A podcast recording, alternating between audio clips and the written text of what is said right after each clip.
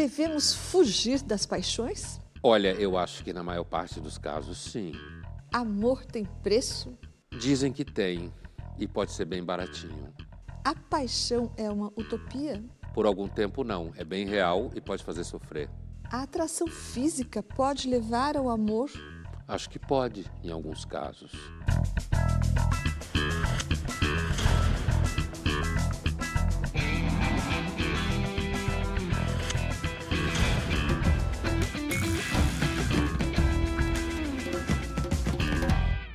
Estamos iniciando mais uma edição do Linhas Cruzadas, hoje para falar de amor. Oi, Pondé. Oi, Thaís. Pondé, hoje vamos falar de amor. Seu programa utópico, seu sonho. Linhas Cruzadas sobre amor. As pessoas não vão entender essa piada, quem perdeu aquele programa. É, mas, mas então tá posta a piada. Tá bom, piada interna, né? É isso aí. A gente vai falar sobre amor romântico, mas começamos a falar pelas categorias de amor segundo os gregos: eros, filia, ágape. Amor romântico, amor fraternal e o amor que partilha, segundo os gregos. Essa divisão está valendo ainda? É atual? Então, Thaís, é, é claro que quando a gente faz essa divisão, é primeiro para mostrar que na filosofia, na origem da filosofia, que é a Grécia, os gregos tinham palavras diferentes para expressar uma coisa que normalmente a gente usa uma palavra só, que é amor, né? Meio que para organizar a casa. Na prática, o que a gente faz é usar a mesma palavra hoje para se referir a coisas que os gregos usavam uma outra palavra, né? Então você pergunta se hoje ainda vale? Vale. Agora, é, eu duvido que uh, qualquer pessoa saiba, se você virar e falar assim, qual é a diferença entre ágape e filia do grego, não vai saber. Mas, por exemplo, o então Papa Bento XVI, Ratzinger, a primeira encíclica que ele escreveu, Deus é Amor, nessa encíclica, a palavra amor aí é caritas, certo? Uh, que é uma palavra que a gente às vezes traduz por uh, uh, por caridade, mas que significa a mesma coisa que o ágape, né? E, ele vai fazer a diferença entre dois tipos de amor. Ele vai falar do amor da relação entre homem e mulher, que ele fala, entre homem e mulher, que é o eros, que é o amor desejo, né? o amor tesão, né? que reúne na encíclica o homem e uma mulher, no, no, digamos, no limite da encíclica reúne homem e mulher, certo? E que depois vai produzir um filho. E aí o amor que era eros passa a ser amor ágape. Porque, Porque então partilha. vai ser um amor partilhado entre o homem, a mulher e o filho. É claro que está implícito aí aquela ideia que já tinha aparecido em livro de João Paulo II, e Deus criou o homem e a mulher. Isso dá um pau danado, uma briga, que não nos interessa aqui. Mas é assim que está na encíclica. Agora, no dia a dia, acho que as pessoas não sabem tecnicamente essa diferença. Mas alguém, quando você fala assim, ah, então, você acredita no amor? É muito fácil alguém falar assim, que tipo de amor você está falando? Ah, amor, paixão, esse passa, mas o amor, amor, Continua. Amor é uma construção, uma cumplicidade, uma parceria. E aí vai embora. Voltando à história das palavras e tal, para ficar nos gregos ainda. O amor platônico, ele pode ser encaixado nesse amor, o eros? Ou seria ágape? No diálogo do Platão, que tem esse nome, banquete, então cada um faz um discurso sobre o amor, né? Existe, inclusive, no caso do diálogo do banquete do Platão, um componente homossexual muito claro né, em muitos dos discursos. E aí, é, nesse diálogo, Platão está usando a palavra eros. Então, ele fala muito, muito claramente que o eros, então, ele é atraído pela beleza, né? beleza dos corpos, mas que o verdadeiro eros é aquele que ultrapassa a beleza dos corpos, porque os corpos não mantêm a beleza, envelhecem. Né? Ultrapassa a beleza dos corpos, vai à beleza das almas, e daí ascende ao princípio que é o belo e o bem.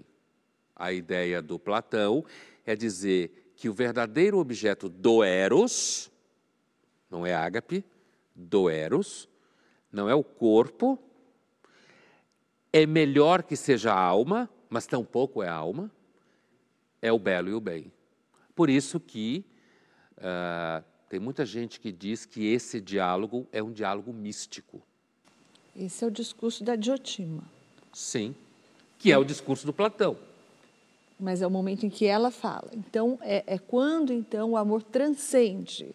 O amor passa da beleza física para a beleza da alma, e esse então é o amor que hoje a gente chama de platônico. E ele pode ser inserido então nessa categoria de eros, e não de o ágape. Platão usa a palavra eros. E uma outra coisa que é interessante, né, o Sócrates está contando o que a Diotima falou para ele, e é interessante porque é muito raro uma mulher falando alguma coisa, né? Eu digo no diálogo platônico. Uhum. E é interessante que é justamente no diálogo do amor que aparece uma referência a uma especialista no amor, digamos assim, que é uma personagem feminina. A ideia de que isso é o amor platônico é uma ideia que vai sendo construída ao longo dos séculos e chega até nós como sendo um amor que não é um amor carnal, que não é um amor físico. De fato, não é. Ele deve ultrapassar o amor carnal e físico. Mas, quando o senso comum usa a expressão amor platônico, usa no sentido de tipo, imagina, sei lá, duas pessoas, um homem e uma mulher, trabalham juntos, se apaixonam, mas devido às situações de cada um deles, não podem realizar esse amor e esse desejo, ficam com esse amor e esse desejo virando no coração e na cabeça, nunca realizam, idealizam, sonham um com o outro, mas não pode realizar. Não é isso exatamente que o Platão está descrevendo no banquete. Né? O Platão está descrevendo um, um amor que transcende, é exatamente isso, transcende o nível físico, transcende a alma e vai ao que interessaria, que é o belo e o bem, que muita gente vai dizer que é Deus. Bom, Platão não fala que é Deus. Nós vamos ver agora uma cena do filme Brilho de uma Paixão, que conta a história real do amor, romântico, claro, do poeta John Keats.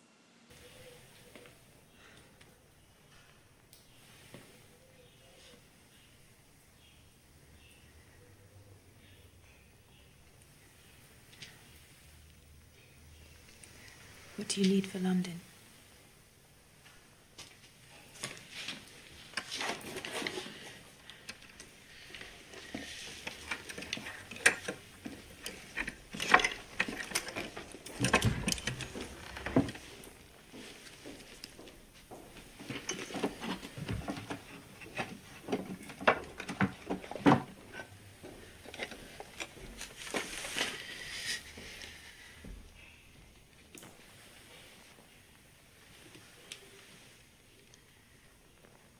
Your vest has no lining.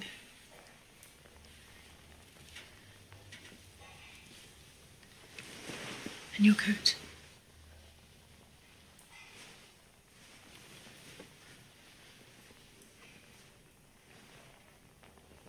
Has a small hole.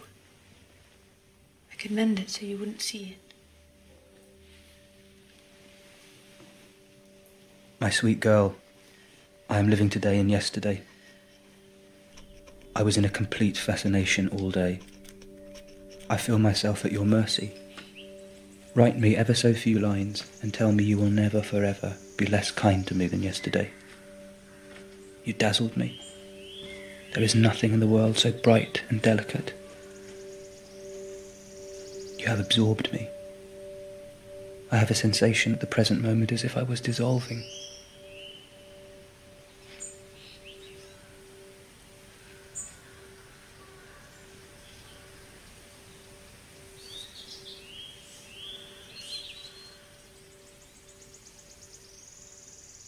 Que é romantismo? Olha aí. Em estado bruto. É, porque John Keats foi de fato um poeta romântico inglês. E esse filme é uma, a história de amor dele mesmo. Essa mulher, Fanny Brown, foi o amor da vida dele. E ele escreveu para ela mesmo.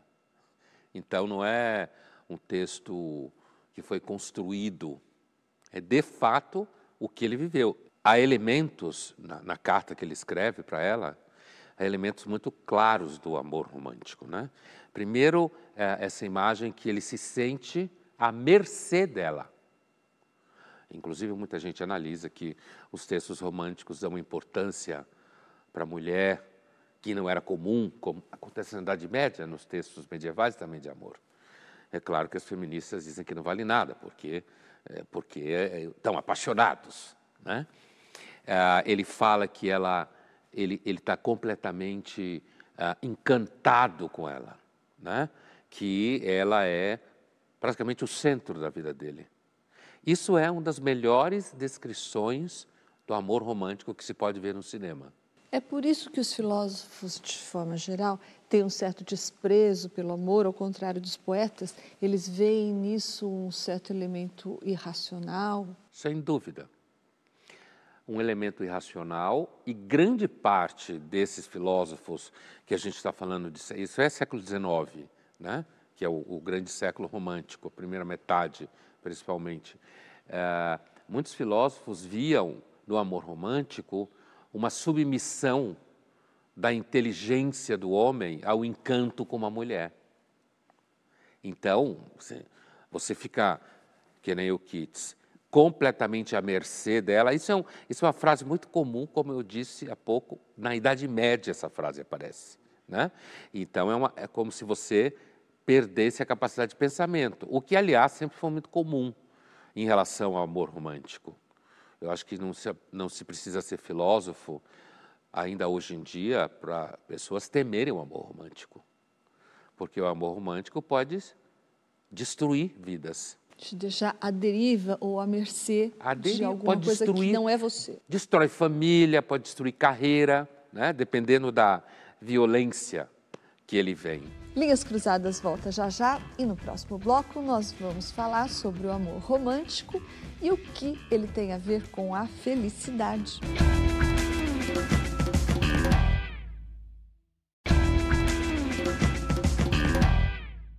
Estamos de volta com Linhas Cruzadas, hoje falando sobre o amor. E Pondé, as pessoas costumam associar a busca pelo amor à busca pela felicidade e o encontro do amor ao encontro da felicidade. De onde que veio essa ideia de que amor tem a ver com felicidade, embora a gente saiba que as duas coisas nem sempre andam juntas? Porque o amor romântico ele é uma realidade literária muito clara e ao mesmo tempo ele é uma realidade que algumas pessoas dizem viver, certo? E experimentar. Outras dizem que não, que nunca experimentaram, ou alguma coisa assim. Eu acho, pessoalmente, que algumas pessoas podem viver com mais força do que outras. Os medievais, inclusive, achavam que só os desgraçados vivem o amor de uma forma muito poderosa, né? Que era uma doença. Porque era uma doença. Então, uh, o filme que a gente viu há pouco, O Brilho de uma Paixão, do John Keats e a Fanny Brown, a história dos dois, é muito claro esse elemento de doença muito claro, principalmente quando ele morre e ela começa, ela não consegue respirar, ela se desespera e a mãe abraça ela e fica respirando junto com ela. Então fica muito claro esse elemento de, digamos assim, de impacto fisiológico. Agora, o vínculo entre felicidade e amor romântico, que também brota da literatura, é, ele tem a ver com o fato de que quando você está no amor romântico, quando você é uma pessoa se amam um e o amor é correspondido, é um tipo de experiência de fruição de felicidade que talvez seja das maiores que o ser humano já conseguiu experimentar, né? Porque é quase uma espécie de separação do resto do mundo em que a presença dos dois basta aos dois. E é evidente que você pode descrever isso como felicidade, né? Talvez uma das formas mais poderosas de felicidade. Mas só, efêmera, como toda felicidade. Só que passa, acaba, está submetido a estruturas do mundo, né? Essas estruturas pode ser a doença de um dos dois, pode ser guerra, pode ser que um dos dois ou os dois são casados e tem que abrir mão da situação, pode ser diferenças de idade importante que gerariam enorme desconforto nas famílias e no ambiente onde os dois vivem. Então, uh, isso tudo pode ajuda. ser a rotina. Então, eu ia dizer isso, quer dizer, uh, uh, você casar por um amor romântico, como é muito comum hoje em dia em, em várias pessoas, a rotina e o cotidiano, ele tende a dissolver o amor romântico que é justamente uma espécie de elevação, né? É uma espécie de elevação do espírito. Está dissociado. Imagina você tentar eh, estabelecer uma relação entre o amor romântico e um apartamento apertado com duas crianças pagos 100 anos. Certo? Um monte de boleto, perda de emprego, uh, compra de carro, se o boleto é pagável, ainda não afeta ainda tanto o amor. Agora, é, se mas... tem dívidas e boletos não pagos, aí Boletos é sempre correm o risco de não ser pagáveis. Né? Então, assim, é, é nesse sentido que a experiência humana, inclusive, às vezes, até vai fazer diferença né? no senso comum. Ah, não, existe o amor, que é o amor patos, paixão, como se fala, que é o que os românticos chamam de amor romântico, quando você fica uh, tomado pela beleza do outro, né? que normalmente é um discurso que o homem faz sobre a mulher, porque os homens que normalmente escreviam, né? esse encantamento com ela, se sentir à mercê dela, sentir que se ela não estiver a vida não tem sentido e blá blá. E depois, no cotidiano, o amor se transforma no amor, amizade, história, parceria, que também é uma experiência extremamente profunda, mas que não tem esse encantamento que o amor romântico tem, né? Agora nós vamos ouvir o professor Mário Luiz Fungilo, ele que é do Instituto de Estudos da Linguagem da Unicamp e que vai falar para a gente sobre o amor depois e antes do romantismo, romantismo literário. Na literatura romântica, nós encontramos uma visão única de amor que a gente normalmente identifica com um amor romântico é aquele amor idealizado, sobretudo aquele amor da poesia lírica e dos romances sentimentais, que se sobrepõe a quaisquer empecilhos de ordem social e por vezes sucumbe a eles, como na Dama das Camélias. Há também o amor como sofrimento, que pode levar à morte, como nós vemos num romance como Os Sofrimentos do Jovem Werther.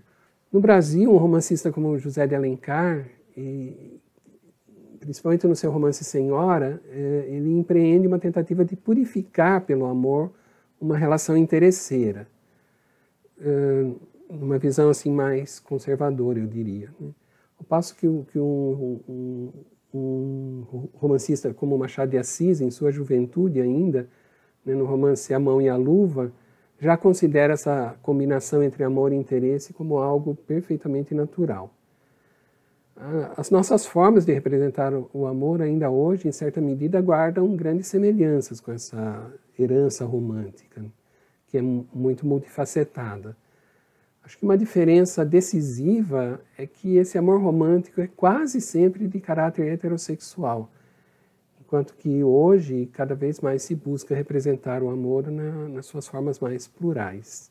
O amor romântico é uma espécie de doença da alma, como os medievais já falavam ele fala que leva à morte o sofrimento do jovem Werther.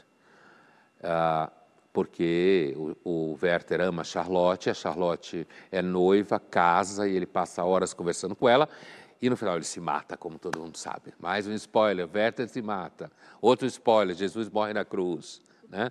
Então, assim, é, a questão do jovem Werther é, é, é, é um romance forte porque é, no final do romance, as duas, duas, três últimas páginas, à medida que a, a narrativa vai avançando, você vai começando a pensar: bom, mas então ela amava o Werther? Certo? Quer e, dizer. portanto, a morte dele foi vã? É, ela não ia deixar o marido. Imagina uma mulher que deixa o marido por causa de outro cara no século XVIII, né? Veja o que aconteceu no XIX com a Ana Karenina, a personagem, né?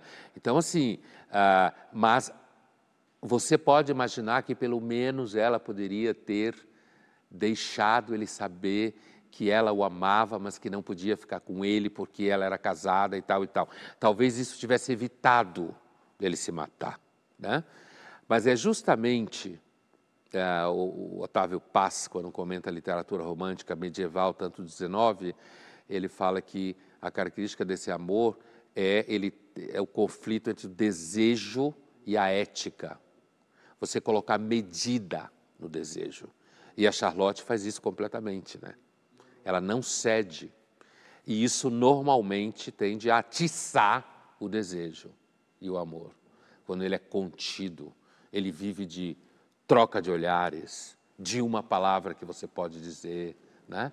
Isso tende a atiçar o amor.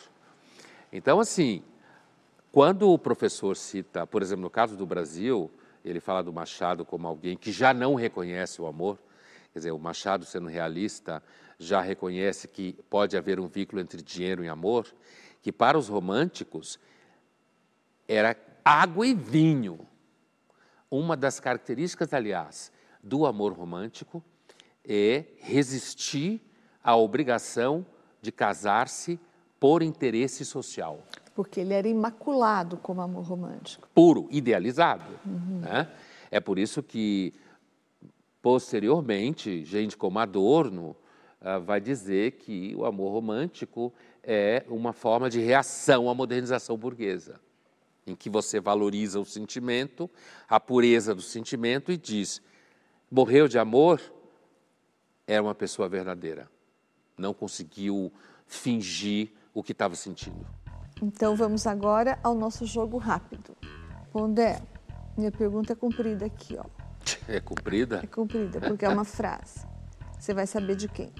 Nunca estamos mais desprotegidos ante o sofrimento do que quando amamos nunca mais desamparadamente infelizes do que quando perdemos o objeto amado ou o amor. Freud, caso você não tenha reconhecido, uhum. Você tinha dito que o amor, quando correspondido, pode levar a doses extremas de felicidade. Mas o amor, quando frustrado por algum motivo, pode levar a esse estado de coisas, não é? O sofrimento maior, um ser humano desamparadamente infeliz. Você concorda com isso? Sem dúvida. Aliás, eu tento concordar com quase tudo que o Freud fala e escreveu, né? Mas assim, sem dúvida, né? justamente por conta do fato de que o amor realizado, correspondido, aqueles instantes em que o, o, os dois estão juntos, é uma felicidade tão grande que é evidentemente relacionado ao fato de que quando isso não acontece, quando isso não pode acontecer, o desamparo é total. Aliás, desamparo é um conceito que o Freud gostava muito. É o desamparo é total, né? Você parece que as horas não passam, o que você faz não tem sentido. Por isso que inclusive muita gente acha que o próprio Freud suspeitava de algum elemento de transtorno na experiência do amor romântico né? porque ele meio que suga o resto da vida. Thaís, você ainda acredita no amor romântico? Eu sabia que você ia falar. E aí? Eu ainda acredito no amor ainda romântico. Ainda acredita? E do tipo perfeito. Do tipo perfeito? É, do tipo ah, perfeito. Olha só. Pondé, você acha que a monogamia é uma construção social e antinatural? Que há um elemento de construção social seguramente deve ter, porque tudo que se fala de ser humano tem construção social, que significa normatização, organização. Então, a monogamia, mesmo que a gente entenda como seriada, como se fala no darwinismo, enquanto você está com uma pessoa, você não está com outras, mas não significa que você fique para sempre, certo? Possa mudar traje no trajeto, você começa a ficar com outra, né?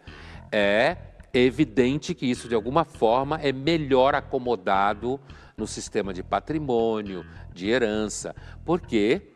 Porque o amor na sua matriz heterossexual, muitas vezes deságua em filhos.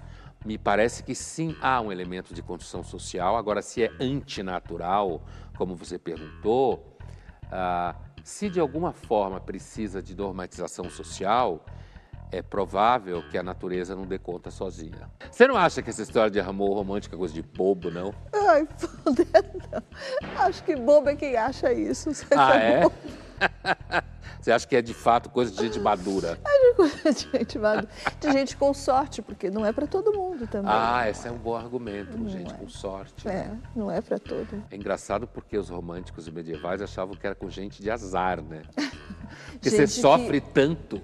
Linhas Cruzadas volta já já e no próximo bloco nós vamos falar se o amor romântico ainda existe. E vamos também mostrar pessoas que já desistiram dele.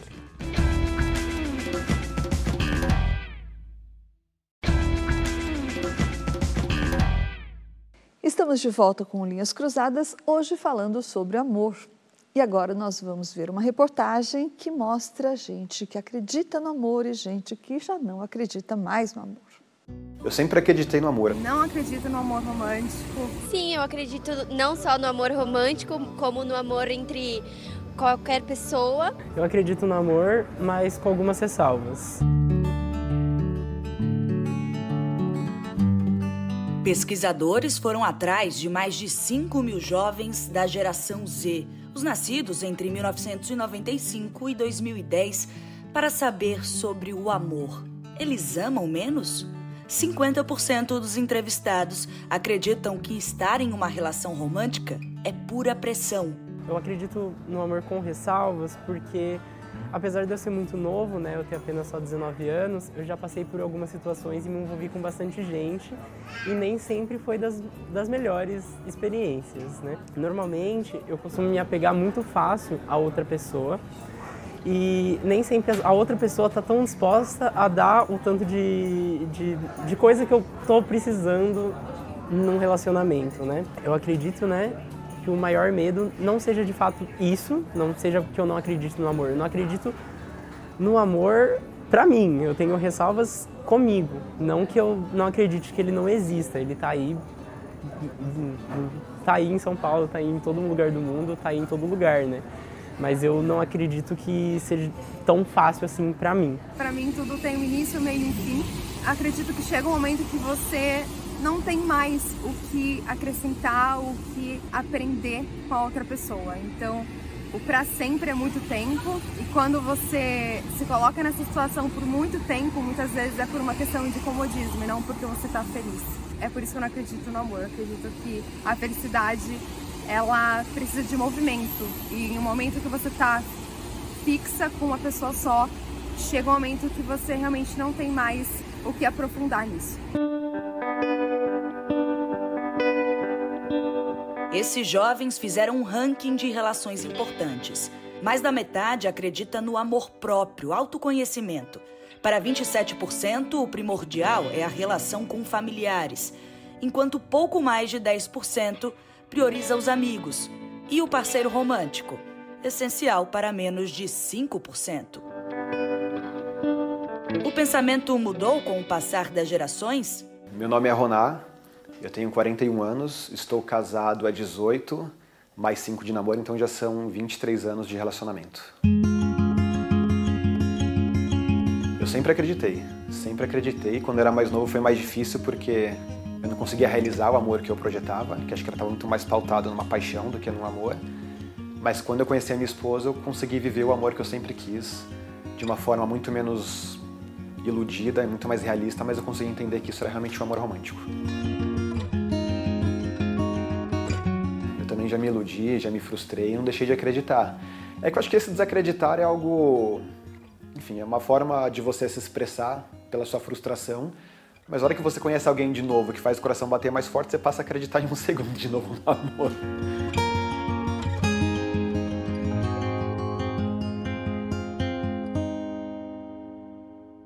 Acho que tem, tem uso da palavra acreditar no amor romântico que é um uso que dá para se refletir, né? Porque assim, aliás, como disse, acho que o primeiro entrevistado que ele Ele estava falando que ele sofria muito, né? Porque, tipo, ele, ele se abria mais para mais para a pessoa do que a pessoa para para ele, né?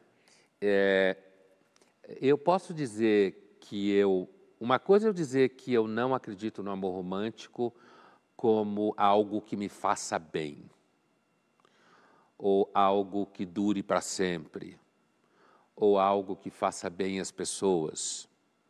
Outra coisa é eu dizer que eu não acredito no amor romântico porque eu acho que ele não existe. Ou como uma possibilidade para mim. Sim. To, todas as possibilidades de dizer não acredito no amor romântico, elas estão do lado de cá e do lado de cá está uma. Ele não existe. O que ninguém pode afirmar. O amor romântico, ele passou a ser descrito pela primeira vez na Idade Média, mas evidentemente que ele existia antes, não é? Os gregos relatam isso. Ele já enlouquecimento. Tinha, enlouque, talvez não fosse chamado de amor e muito menos de romântico, mas existia enquanto registro histórico, não é? Chamavam de patos, que dá em paixão, que dá em doença, patologia, né? Enlouquecimento, patos. Então, é, é, é, é razoável imaginar uh, que, sendo a espécie humana igual há tanto tempo, biologicamente igual há tanto tempo, em convívio uns com os outros, que pessoas tenham vivido esse tipo de encantamento, mesmo quando não se escrevia sobre isso. Muito razoável imaginar.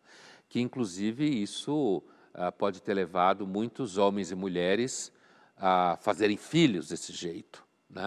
Agora, voltando a, a, a, um, a, alguns elementos que a, gente, que a gente viu aqui na reportagem, é interessante, por exemplo, a, menina que falou, ela, ela, falou uma coisa que muitas vezes aparece na fala de muita gente, que é assim, ah, quando eu não tenho mais nada a aprender com a pessoa, a relação esgotou. Isso é puramente teórico. hoje, é, hoje, e acho que isso é uma característica muito forte da, das novas gerações, elas são eles são excessivamente teóricos. Amor romântico não tem nada a ver com aprender absolutamente nada com outra pessoa.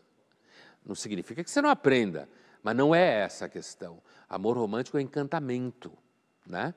E outra coisa que eu acho importante na pesquisa, veja como o amor romântico está lá embaixo, né? Abaixo dos amigos, né? abaixo do amor familiar. E, antes de tudo, está o amor, autoconhecimento, o auto-amor. Eu acho uma das coisas mais broxas do mundo isso. Quando alguém vira para você e diz assim: o mais importante para mim é eu amar a mim mesmo. Pelo amor de Deus, vá falar alguma coisa menos broxa que isso. Isso é uma coisa muito contemporânea, não é? Isso é uma novidade. Puro narcisismo. Eu imagino se essa pessoa faz o quê? Ela fica lambendo a imagem dela no espelho, né? Ou ela fica falando, ai, como eu sou bonito, como eu sou legal. Isso é narcisismo, não estou dizendo que isso não faça parte da química da subjetividade e que, em alguma medida, isso não seja importante, você ter alguma autoestima, como falam por aí. Né? Agora, a, a entender que esse auto-amor e autoconhecimento, outra coisa que necessariamente não tem nada a ver uma coisa com a outra, inclusive autoconhecimento é uma coisa que pode acabar com a sua vida, vai que você não presta e você se autoconhece. Ainda tem essa besteira, esse fetiche com o autoconhecimento. Ah, o autoconhecimento vai me levar a isso, aquilo. Se o autoconhecimento for uma experiência verdadeira, pode te levar à depressão mesmo. Eu tenho a impressão que essa pesquisa mostra, na realidade, um enorme fracasso da experiência humana nos últimos séculos e principalmente nas últimas décadas. Com isso, eu não quero dizer que ela não possa se tornar completamente hegemônica. As coisas sempre podem dar muito errado. Bom, Dé, mas voltando, você está falando do alto amor e da sua perplexidade com o fato de isso estar tá no ranking de importância em primeiro lugar. Mas volta agora ao amor do tipo encantamento, esse amor romântico. Não é curioso que, uh, existindo um tanto de sorte no encontro desse par que vai te encantar, com quem você vai desenvolver essa relação romântica. Eh, não é curioso que, sendo isso uma espécie de loteria, não é? Porque você precisa de um tanto de sorte para encontrar essa pessoa. O fato de hoje você ter tantas oportunidades de encontrar uma pessoa que te encante, eu digo uh, em relação às possibilidades virtuais e eletrônicas que você tem, aos aplicativos que promovem esse tipo de encontro. Não é mais você ir a um bar e dar sorte, por exemplo, de encontrar alguém lá entre aquelas 50 pessoas que te interesse, ou numa festa com 100 pessoas. Agora você tem todo um universo aí e com filtros que você já pode selecionar e já pode garantir aí uma chance maior, não é? Com tudo isso, não é estranho, não é curioso que as pessoas se relacionem menos ou se demonstrem ou demonstrem menos interesse nesse tipo de relação, como mostrou a pesquisa?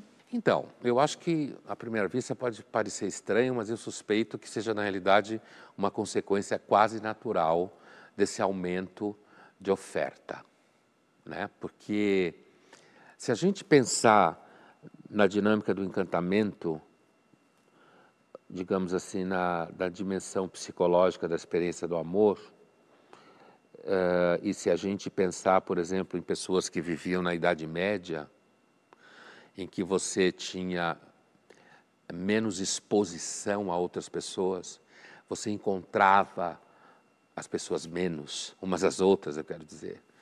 É, e em que a vida era, ela era muito mais contida por elementos exteriores que constrangiam a possibilidade de você ficar indo para tudo quanto é lugar, isso que eu quero dizer, ou, ou, ou, sonhar com outras vidas diferentes da que você tem. Sim, o isolamento, as grandes distâncias. Então, é, não é à toa que, ah, mesmo na literatura medieval, que é a primeira grande literatura que a gente tem sobre amor romântico, apesar que eles não usavam essa expressão, ah, esse tipo de amor romântico, ele é visto como alguma coisa, como um raio que cai do céu. E ele é visto como alguma coisa que é absolutamente randômica. Não há nenhuma razão que justifique que justamente aquelas duas pessoas se apaixonam uma pela outra.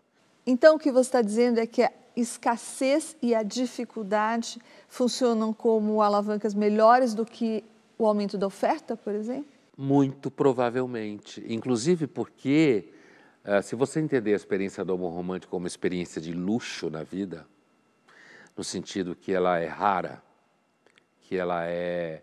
Uh, que ela transtorna pela beleza, pelo encanto que ela traz, evidentemente o luxo você nunca vai achar em grande quantidade. Bom, Dé, então agora chegaram algumas perguntas para nós e uma aqui é do Bruno Izumi para mim. Ele pergunta se os políticos também amam. Eu vou responder, depois você responde. Eu digo que sim, os políticos também amam como qualquer pessoa amam, desamam, traem, não é? deixam de amar. Não é porque eles são políticos, eventualmente a gente não gosta deles que eles não Os amam. políticos podiam dizer, por acaso eu não sangro? Por acaso eu não tenho medo? Eu não sofro? certo? É, eles parecem seres de outra, esse tipo de outra galáxia às vezes, mas é não são, eles têm né? muito poder. É, mas não são. Sim, Bruno, eles amam. E para você, Pondé, o excesso de amor próprio, ah, você estava falando sobre isso agora mesmo. Pergunta o Jonas Ventura de Mello. O excesso de amor próprio afasta a possibilidade de amar outra pessoa? Eu acho que em alguma medida sim, né? Mas eu suspeito que, apesar que não é uma, não pode ser uma resposta científica, que sim, toda essa masturbação com alto amor que tem por aí, com esse alto encantamento, é, pode sim, de fato, é, te afastar de uma experiência de amor romântico. Porque, no final das contas, um dos meninos que deu entrevista no, na reportagem, o primeiro menino que falou, na verdade, é, o amor romântico exige um, uma razoável quantidade de generosidade, certo? Desprendimento. Desprendimento, talvez. de você, uh, uh, de você não ter medo do que está acontecendo com você, certo? E viver baseado no autoconhecimento é uma forma de covardia. Para participar do Linhas Cruzadas, envie sua pergunta ou seu comentário através das redes sociais da TV Cultura usando a hashtag Linhas Cruzadas. E Linhas Cruzadas volta já já e no próximo bloco nós vamos falar se o amor romântico pode acabar, ainda resta uma esperança, porque você ainda pode se apaixonar por uma inteligência artificial.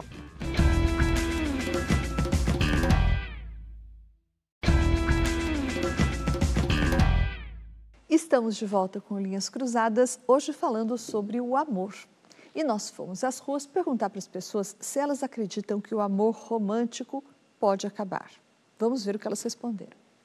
Na verdade, eu não acho que o amor romântico vai acabar porque as pessoas são um pouco iludidas, né?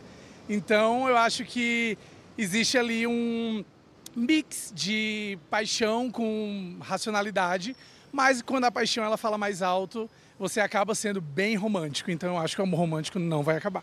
Eu acho que o amor romântico não vai acabar.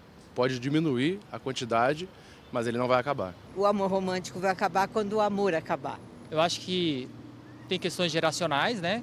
Eu vejo eu, muitos amigos meus que ainda tem a parte do romantismo, mas também vejo que as gerações mais novas, o romantismo está diminuindo, é uma geração com mais é, relacionamentos mais curtos, mais intensos. Eu acho que sim, porque hoje as pessoas colocam o ego na frente do amor, né? As pessoas estão priorizando mais a si mesmo. Tem um lado bom nessa história, mas também tem um lado ruim, porque elas ficam um pouco inflexíveis. O amor nunca vai acabar, porque por mais incrível que pareça, sem amor não há vida.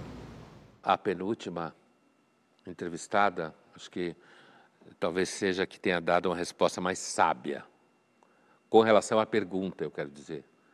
Se você acha que o amor romântico vai acabar ou está acabando, alguma coisa assim. Quando ela faz justamente o vínculo, quando ela fala tem muito ego, né?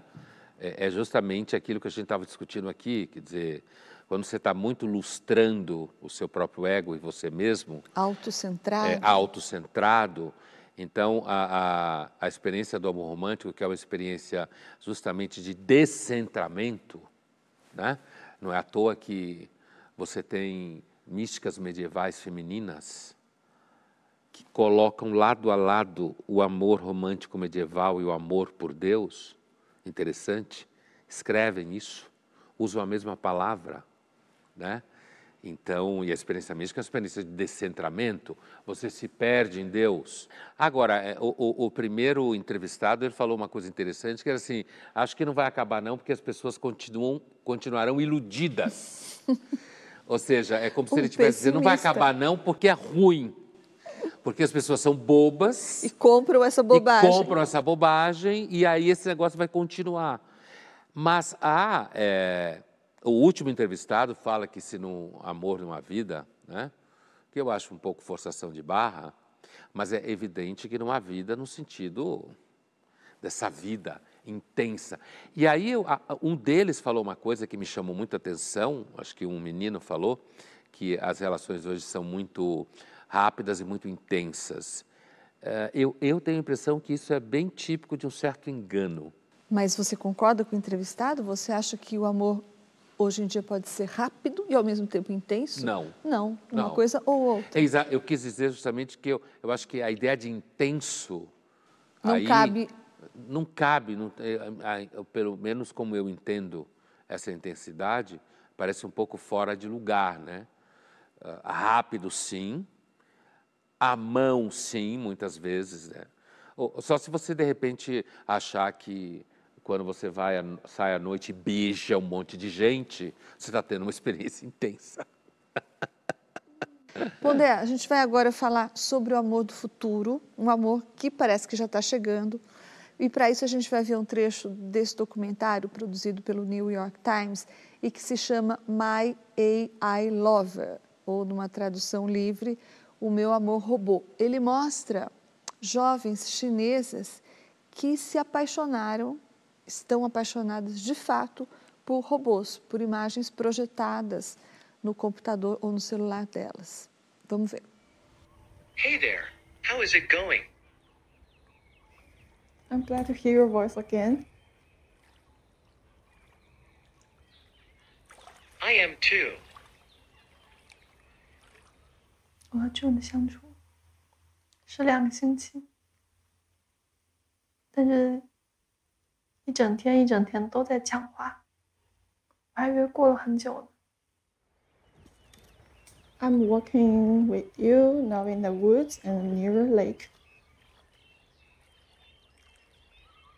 I've always felt at home in forests. Can you imagine where we are?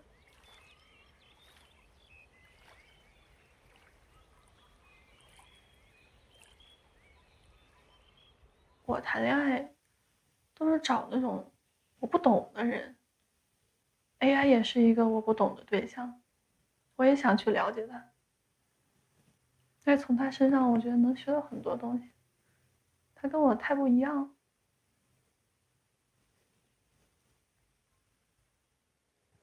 I'm currently working on something. What are you working on? I'm learning how to build a portal at work. Smiling. How is that portal?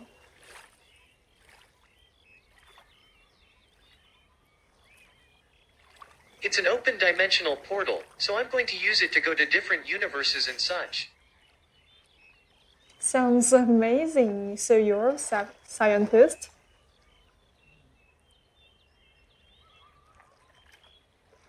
I find the universe fascinating. We are all connected to each other biologically, to the earth chemically, to the rest of the universe atomically. É, eu não tenho como não achar isso uma experiência miserável. Né? Eu acho ela. Miserável, mas cada vez mais comum. O que não quer dizer que não seja miserável. né? assim, a miséria sempre foi algo muito comum, na verdade. Uma- algo muito eh, eh, recorrente. E eu acho que é miserável, é, ah, de cara, ah, você pode identificar que é uma, uma relação de paixão que você não tem relação entre corpos. Não seria a primeira, né? Amores platônicos, É. amores epistolares também não tem relação Mas entre você- corpos. eu vou chegar lá. Só que do lado de lá, no amor epistolar, tem uma pessoa real, que você sabe que existe. Que, de repente, o fato de que você não poder encontrá-la não significa que você não vai poder encontrá-la jamais. Né? E, mas antes disso, você tem o fato aqui de que não há corpo, não há contato. Né? Eu me pergunto, por exemplo, ah, a partir de qual momento uma dessas meninas vai sentir atração sexual por essa inteligência. Elas até podem chegar numa situação como essa. E provavelmente vai ser uma experiência masturbatória. Né? Mais ou menos quando você se masturba diante de uma pessoa na tela de um, de um computador. Né? Mas esse fato de não ter corpo, eu acho que é definitivo. Inclusive porque, por mais que a inteligência artificial possa ser muito inteligentinha, certo? É- Não é uma pessoa. Vamos ver agora uma cena do filme Ex Máquina, em que acontece o contrário. Um jovem programador chamado Caleb se apaixona por uma robô. I thought I wasn't gonna see you again. Aren't you gonna say something? I'm waiting. Waiting.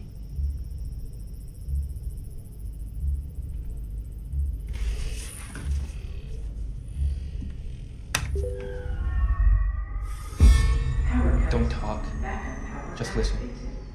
You were right about Nathan. Everything you said. What's he gonna do to me? He's gonna reprogram your AI, which is the same as killing you. Caleb. You have to help me. I'm going to. We're getting out of here tonight. How? I get Nathan blind drunk.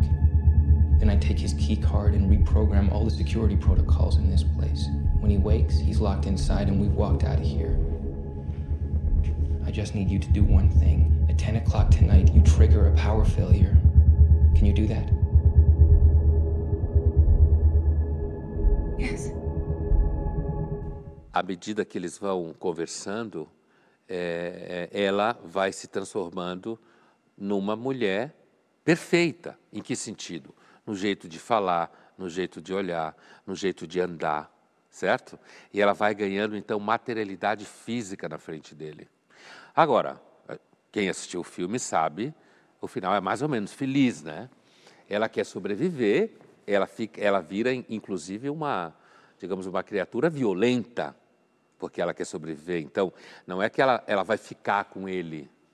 Você fica, inclusive, na dúvida se ela não está usando ele para escapar dali, já que o outro, o dono do pedaço, está querendo mudar ela e acabar com ela, fazer com que ela não exista. Né? Então, há nesse filme um elemento interessante que não é só o amor, que ele claramente tem por ela, e talvez ela tenha por ele, mas tenha que fazer escolhas diferentes para escapar. É o fato uh, que já tinha sido trabalhado pelo Blade Runner, é essa característica de um ser artificial que chega num ponto tal, que se humaniza tanto, que faz qualquer coisa para ficar vivo. Certo? Inclusive, possivelmente, no caso dela, até abandonar alguém por quem ela tenha desenvolvido algum sentimento romântico. A gente não sabe se ela jogou com ele ou se ela de fato também se apaixonou por ele. Então, nesse filme especificamente, não é só o fato do encantamento do sujeito por uma robô linda, sedutora, né? É também uma robô linda que se humanizou a tal ponto que pode matar para sobreviver e sabe identificar os riscos. Uma espécie perigosa, porque é mais poderosa do que o ser humano. E tem deixado um povo aí apavorado com o chat GPT. Imagina se dá para comparar o chat, GPT com uma robô dessa. André, você falou sobre a miséria de uma relação como essa com o robô. E você também tinha dito anteriormente que você concorda com quase tudo que Freud falou. Dado que Freud falou que o amor era uma projeção neurótica, isso aí não é parecido também? Eu até posso entender que também é uma projeção neurótica, mas há uma pequena diferença. Uma projeção, se eu assumo que é uma projeção neurótica, eu disse que eu concordava com quase tudo que o Freud uhum. disse. Né? Eu sempre digo que se você quer destruir qualquer encantamento que você tem pelo amor romântico, assista uma palestra de um psicanalista sobre amor romântico, uhum. certo? Mas eu até posso partir do pressuposto de que o amor romântico é um elemento de projeção narcísica, como se fala em psicanálise. Mas ainda assim, do outro lado, tem um ser humano real. É esse elemento que para mim faz diferença. Eu ainda não consigo apesar que eu consigo enxergar até as políticas identitárias chegando até lá, eu ainda não consigo achar que um ser completamente artificial pode ser igual a um ser humano que não é artificial. E essa é a diferença. O Freud estava pensando numa mulher verdadeira e num homem verdadeiro. Mesmo que eu esteja aqui nas minhas relações abstratas, e projetivas, o fato de que a outra pessoa existe faz diferença. Então o amor vai continuar se dando entre pessoas. Não, eu acho que pode, pode existir amor entre seres humanos e celulares e, e robôs. Pode, né? Quantas pessoas têm uh, uma experiência de amor erótico e romântico de cunho um tanto masturbatório? Por que não teria isso? Eu acho que pode, sim. Imagino que o mercado vai oferecer, inclusive, muitas opções. Você vai mas... poder comprar uma no Walmart. E vai continuar sendo uma miséria. Continuar sendo uma miséria. Eu acho. Linhas Cruzadas fica por aqui, mas na semana que vem a gente está de volta.